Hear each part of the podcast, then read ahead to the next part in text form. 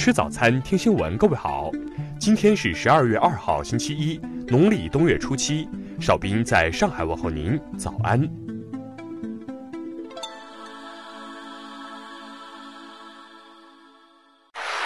首先来关注头条消息：重庆黑老大当庭指认检察官是保护伞一案有最新进展。据《新京报》报道。被指认检察官唐浩从十一月十九号庭审终止至今，仍正常在岗工作。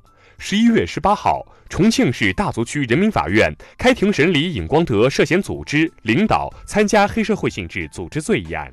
在当天的法庭调查环节，出现戏剧性一幕：黑老大尹光德当庭指认主诉检察官唐浩是他的保护伞，申请唐浩回避。庭审在十一月十九号被终止。重庆市扫黑办随即成立联合调查组介入调查。黑老大与主诉检察官在庭审中上演如此剧烈的冲突，在国内司法史极为罕见，随即引发舆论关注。尹光德曾于二零一二年因犯开设赌场罪等被判处有期徒刑两年。二零一九年，他又因手下涉嫌犯组织、领导、参加黑社会性质组织罪，被警方依法逮捕，由检察院提起公诉。据了解。检察官唐好与尹光德系旧识，素有恩怨，还曾介入尹光德与当地另一名社会老大的纠纷。下面来关注国内方面的消息。内蒙古自治区政协副主席马明涉嫌严重违纪违法，目前正接受中央纪委国家监委纪律审查和监察调查。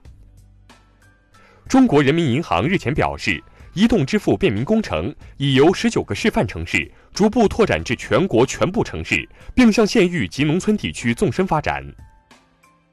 携号转网服务管理规定昨日起正式实行，规定明确，电信业务经营者不得有妨碍服务、干扰用户选择、降低通信服务质量等违规行为。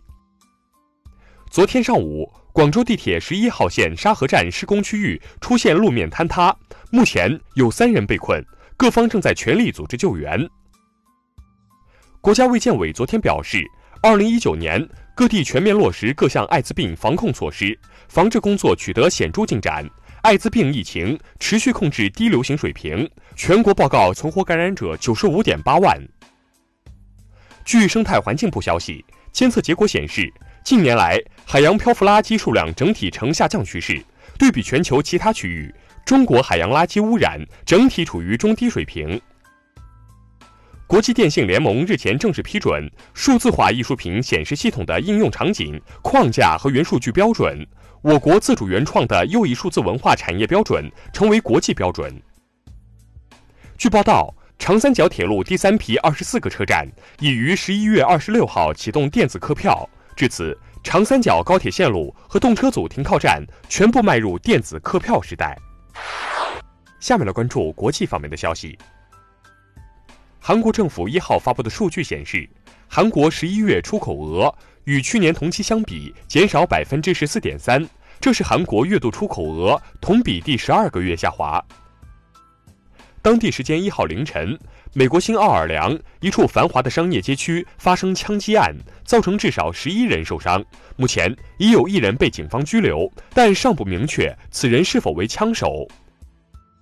据外媒报道，印度战略部队十一月三十号成功发射能够携带核弹头的烈火三中程弹道导弹，导弹射程为三千千米。伊朗内政部一号宣布，第十一届议会选定于二零二零年二月二十一号举行，候选人登记工作将由一号持续至七号。南太平洋岛国萨摩亚十月中旬出现的麻疹疫情已造成四十八人死亡，目前该国共发现超过三千五百例麻疹病例。伊朗海军将于近期装备远程无人机。该国目前配备的无人机的导航范围为两百公里，新无人机将打破该限制。